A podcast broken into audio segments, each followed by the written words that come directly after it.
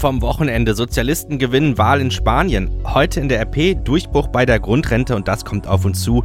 Diskussion um Gemeinnützigkeit von Schützen. Es ist Montag, der 11. November 2019. Der Rheinische Post Aufwacher. Der Nachrichtenpodcast am Morgen.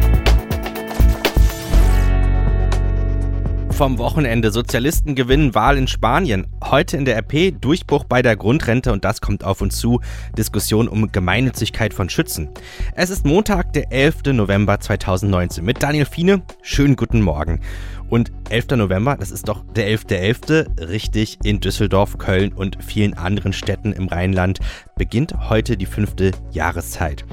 Tja, und was wäre Karneval ohne die passende Musik? Keine Sorge, die gibt's jetzt nicht. Aber wenn ihr euch schon ein bisschen einschunkeln wollt, wir stellen euch die potenziellen Hits der Session 2019-2020 vor, wenn ihr einfach mal auf rp-online.de vorbeischaut. Jetzt schauen wir aber erst einmal auf die frischen Nachrichten und da geht es nach Spanien. Da sind nämlich am Abend die Ergebnisse eingetrudelt. Die Parlamentsneuwahl in Spanien hat die verzwickte politische Situation im Madrider Parlament noch verschärft.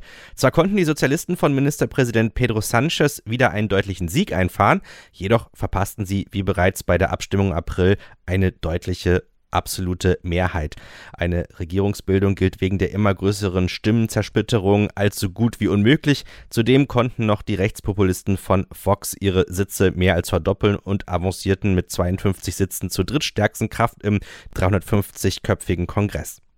Drei Wochen nach seiner umstrittenen Wiederwahl ist Boliviens Präsident Evo Morales zurückgetreten. Der linke Staats- und Regierungschef hatte gestern zunächst eine Neuwahl angekündigt, nachdem die Organisation amerikanischer Staaten in einem vorläufigen Bericht Manipulationen bei der Präsidentenwahl festgestellt und eine Annullierung empfohlen hatte.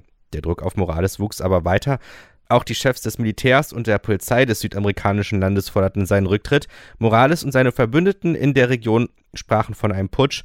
Wer nun Bolivien regiert, war zunächst heute Morgen unklar schauen wir auf den heutigen Titel der Rheinischen Post und da sehen wir, Rentner mit wenig Geld können ab Januar 2021 auf die Grundrente hoffen. Die Spitzen der Großen Koalition haben sich nach Monaten gestern auf einen Kompromiss zur Grundrente verständigt. Lea Matschulat, zum 1. Januar 2021 soll sie kommen, die Grundrente. Wer wird Anspruch darauf haben und wie soll das ablaufen? Also ist ein Erfolg für Deutschland, dass wir zwischen 1,2 und 1,5 Millionen Menschen demnächst haben werden, die zum ersten Mal ihre Rente aufgewertet erhalten sagt die kommissarische SPD-Chefin Dreyert. SPD-Arbeitsminister Heil hatte sich ursprünglich gewünscht, bis zu drei Millionen Senioren helfen zu können. Doch die SPD musste einlenken und trägt nun mit, dass, bevor jemand Grundrente erhält, Rentenversicherung und Finanzbehörden erst einmal Daten austauschen. Ist der Antragsteller auch wirklich berechtigt? Ja, das wollte die SPD ja an sich auf keinen Fall, eine Bedürftigkeitsprüfung. Auch wenn es nun nicht so heißt, Bedürftigkeitsprüfung, haben ja Union und SPD vereinbart, dass der Bedarf im Einzelfall geprüft wird.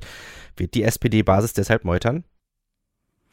Na, also es werden nicht alle zufrieden sein, ganz klar, aber Meuter, nee, äh, die Genossen sind überwiegend daran interessiert, dass bei ihnen in der Partei endlich mal Ruhe eintritt, damit auch mal wieder am Aufstieg gearbeitet werden kann. Anfang Dezember treffen sich die Sozialdemokraten zum Parteitag.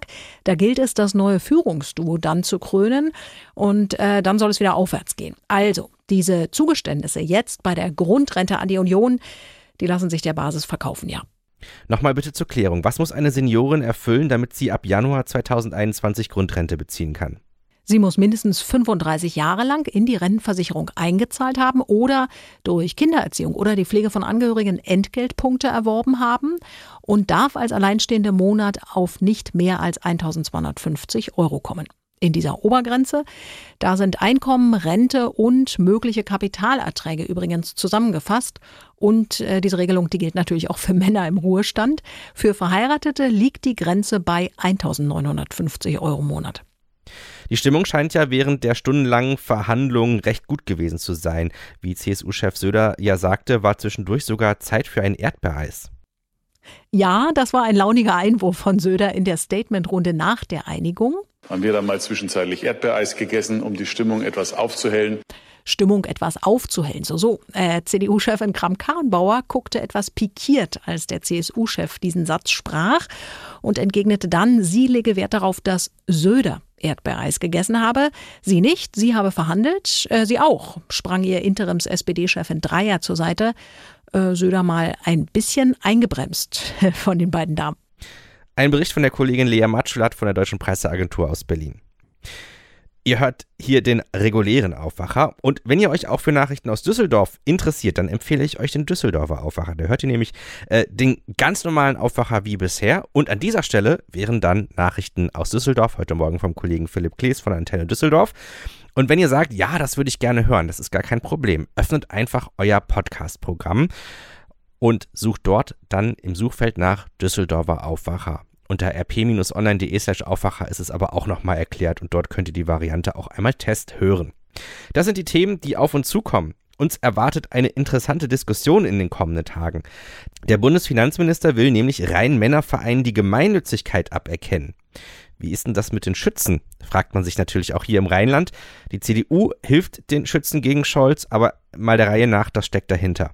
Auf massiven Widerstand stößt ein Vorstoß von Bundesfinanzminister Olaf Scholz, rein Männervereinen den Vorteil der Gemeinnützigkeit nehmen zu wollen. Er sagte der Bild am Sonntag, Zitat, wir ändern gerade das Gemeinnützigkeitsrecht.